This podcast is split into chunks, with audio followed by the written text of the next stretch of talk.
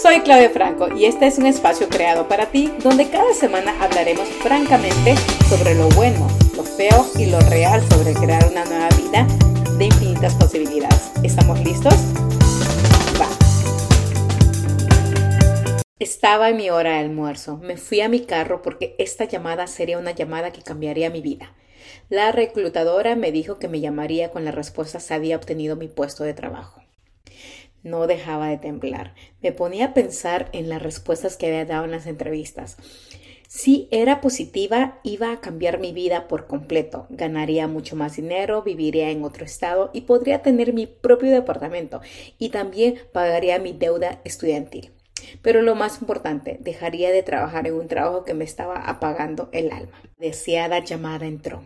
Hola Claudia, soy Marixa. ¿Cómo te encuentras hoy? Muy bien, Marixa, esperaba tu llamada muy emocionada. Genial, respondió Marixa. Ese genial me dio un alivio porque lo interpreté como una señal del universo. Esta llamada sería muy buena. Bueno, Claudia, no te quiero quitar mucho de tu tiempo, pero lamento informarte que no te estaremos ofreciendo el puesto de trabajo. Al panel le encantó conocerte y también dijeron que tenías unas grandes ideas de cómo podíamos hacer algunos cambios en las tiendas. Si resaltó en tus seis entrevistas fue que tienes una pasión muy grande para ayudar a otros. Afortunadamente, eso es algo que juega en tu contra. Espero y tengas suerte en encontrar un mejor trabajo para ti. Yo no tenía palabras. Al colgar la llamada me sentía desilusionada. Trataba de repasar mi respuesta que tenía mucha rabia, pero la rabia no venía contra ellos, la rabia sino venía conmigo misma. Había estado entrevistando por casi cuatro meses con esta compañía y la desilusión era inmensa. Pensé, me rechazaron porque solo sirvo para ayudar. Entonces ayudar realmente no es algo bueno. Hmm. Claudia, tenemos que hablar. Fueron las palabras que no quería escuchar. Mi pareja y yo teníamos alrededor de casi seis años juntos. Armito, la relación había pasado por mucho, pero ¿acaso no era, éramos tan fuertes juntos que podíamos con eso también? Bueno, eso no era así. Mira, he estado pensando, sé que te propuse matrimonio hace unos meses, pero ahora pienso que sería una equivocación si estábamos juntos. Tú quieres seguir estudiando y yo realmente quiero otra vida. Mi batería se va a apagar, Claudia, y no tengo dónde cargar el celular, así que esta será nuestra última llamada. Lo siento, realmente intenté que esto no pasara. Sentada en mi cama, con una mano en esa llamada que me rompió el alma, pensé. Me rechazó porque quiero estudiar y él quiere, no sé ni qué diablos él quiere pero yo ya no me quiere. Fue la historia que me repetí por mucho tiempo. Hola Claudia, gracias por escribirme. Siento que esta amistad no debe seguir. Apoyo tus sueños, pero en estos momentos estoy cuidando mi tranquilidad y mi aura.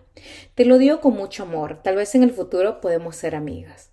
Fue el texto que recibí de una amiga que se había convertido en una gran amiga para mí en los últimos años.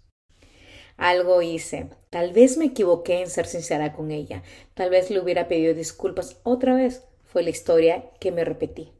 Experimentar el rechazo causa que una parte de nuestro cerebro se active, cual resulta que nos hace sentir como estuviéramos experimentando un dolor físico.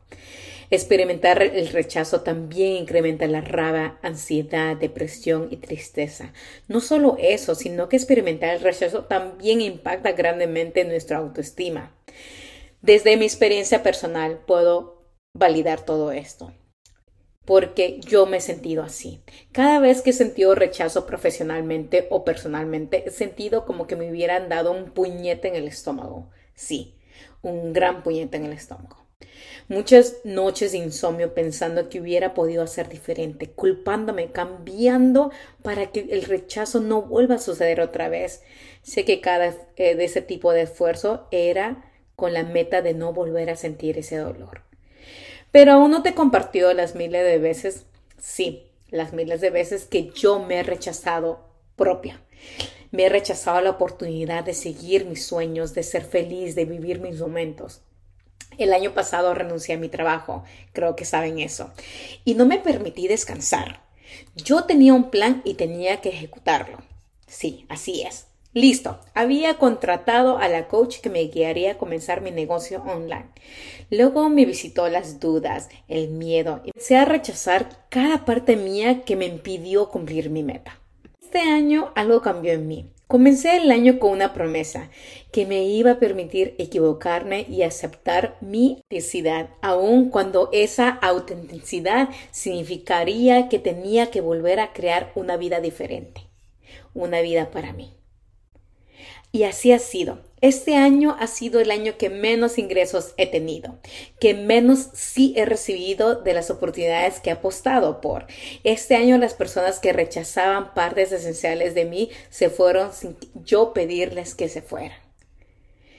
El dolor de ser rechazada ha sido inmenso, pero yo he decidido verlo con otros ojos. ¿Te acuerdas del puesto que platiqué al principio de este episodio? Bueno, cinco meses después me ascendieron en la compañía donde trabajaba y mi sueldo triplicó. Créeme, el proceso para obtener este puesto fue tan sencillo y veloz que el síndrome del impostor ni tiempo tuvo de visitar. Luego me enteré por una amiga que estaba trabajando en el puesto que yo había postulado anteriormente que el puesto era una pesadilla, que la cuota de ventas era muy alta y que tenía que trabajar alrededor de 80 horas semanales. Agradecí a la vida esa oportunidad que no se diera, ya que se dio otra oportunidad mucho mejor donde yo podía ser más feliz y más plena. Ahora, sí es cierto que después que mi corazón y mis ilusiones fueron destrozados por el rompimiento de mi compromiso, pude volver a enamorarme. Pensé que nunca volvería a abrir mi corazón a nadie. Estuve muy equivocada. Aún cuando en estos momentos estoy soltera, puedo admitir que Dios, el universo, han sido súper bondadosos conmigo. He conocido personas tan hermosas que me han ayudado a recuperar mis ilusiones y la fe en el amor. Luego supe que pudo cumplir su sueño de amar su propia familia a su manera y estoy muy alegre por eso. Y yo tuve la fortuna de seguir viajando vivir una vida diseñada para mí, por mí y por Dios. La amiga que terminó nuestra amistad, ¿qué pasó con ella?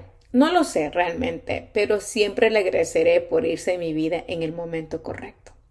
Su partida me enseñó que si solo tomo si solo tomó una discusión para que esa amistad se rompiera, era porque de seguro ya había otros quiebres que ella ni yo nos atrevimos a platicar anteriormente. Después de este quiebre, Dios me brindó y me regaló cuatro nuevas amigas, Créeme, aprecio la sinceridad de cada una de ellas. Tengo amistades que apoyan mis sueños, personas con quien comparto momentos memorables y cuales se pueden, sé que yo puedo contar con ellas en cada momento. Espero que ellas también sepan que pueden contar conmigo. Titulé este episodio Rechazo, redirección, preparación y protección. Y es porque así lo he vivido. Cada puerta que se nos cierra es porque nos está llevando a otra dirección, a otra puerta, tal vez con mucho más oportunidades. También nos está preparando para lo que viene en el futuro. Tal vez tendremos nuevos retos que este rechazo nos dará las herramientas adecuadas para enfrentar con mucho más preparación. Y por último, protección. Mi maravillosa madre, cada vez que yo llegaba a la casa con un no marcado en mis ojos, me decía, ¿y qué tal si este no te está protegiendo de algo que no te toca experimentar? Estoy muy de acuerdo con ella y el tiempo siempre le ha dado la razón. Gracias, mami, por compartir tu gran sabiduría. Antes de acabar este podcast, quiero darte tres sugerencias de cómo enfrentar la próxima vez que experimentes el rechazo. Créeme, si eres una persona viviendo en esta tierra, experimentarás muchos no. Y si no tienes las herramientas correctas, puede que te quedes en el dolor y esto impida que te dirijas en donde sí valoren tu autenticidad y puedas experimentar el rechazo con una mirada diferente. Aquí va tres sugerencias. La primera, cuando recibas un no, obsérvate y pregúntate, ¿qué historia me estoy contando? En lo personal, cada vez que yo recibía un no, instantáneamente me culpaba. Créeme, la historia y las justificaciones que te dan serán sumamente importantes para la aceptación. Sugerencia número dos. Escribe o habla con alguien sobre cómo te sientes acerca del no que recibiste. Te aconsejo tener un terapeuta, coach o mentor al que tú puedas expresar y con quien te acompañe en este proceso. Es muy importante. Cada vez que hablamos, nuestro cerebro comienza a procesar las cosas con más orden y te hará que ciertas creencias salgan del closet oscuro donde habitan. Si no puedes tener acceso a un guía, está bien. Escribe, escribe todo lo que está pasando por tu cabeza. Eso no solo te ayudará a procesar el dolor, sino que también podrás tener mucha más claridad en el tema. Y créeme, destaparás cosas que ni tú sabías que existían. Sugerencia número 3. Escribe y practica tus fortalezas. Esto es una técnica súper poderosa. Yo lo he hecho y me ha ayudado mucho con mi autoestima y aceptar el orden de las cosas que están fuera de mi control. O sea, me ha ayudado con mi controlitis. Para mí, una de las, mis fortalezas es bailar y ordenar. Antes de conocer esta fortaleza, enfrentaba los rechazos comiendo, sí, y más, comiendo dulces y comprando sin sentido.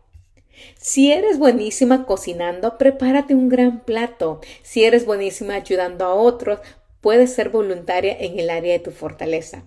Esto ayudará a tu cerebro a recuperar lo que siente que se le quitó.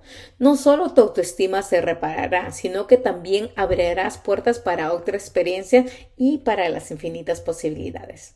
Mi deseo es que este podcast llegue a muchas almas valientes que aun cuando todo le dicen que no se atreven a apostar por algo, aún así dan ese paso de fe. Si este episodio te impactó, compártelo con otra persona y también ayúdala. No te olvides visitar a byclaudiafranco.com donde podrás encontrar todos los capítulos de este podcast y también tips que comparto en mi blog. Ah, y si quieres estar mucho más cerquita de mí y ver qué hago día a día, ve y te invito a que me sigas en By Franco en Instagram. Ya prontito estaré sacando unos capítulos en mi canal de YouTube donde también me emociona compartirte un poquito más de mi vida y de mi intimidad. Ha sido un placer tenerte aquí. Muchas gracias por tu tiempo. Te lo agradezco con profunda gratitud. Te mando un beso. Tu amiga